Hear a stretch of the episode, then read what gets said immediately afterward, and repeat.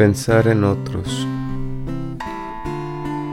Nuestras mismas vidas, como ex bebedores problema que somos, dependen de nuestra constante preocupación por otros y de la manera en que podamos satisfacer sus necesidades.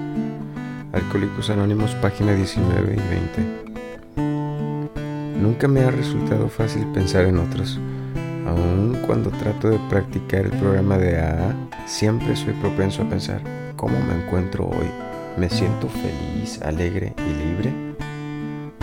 El programa me dice que mis pensamientos tienen que dirigirse a aquellos alrededor mío. ¿Le gustaría a este principiante tener alguien con quien hablar? A esa persona la veo un poco triste. Hoy quizá podría levantarle el ánimo. Solamente cuando olvido mis problemas y me esfuerzo por aportar algo a otros, puedo empezar a alcanzar la serenidad, el conocimiento consciente de Dios que busco.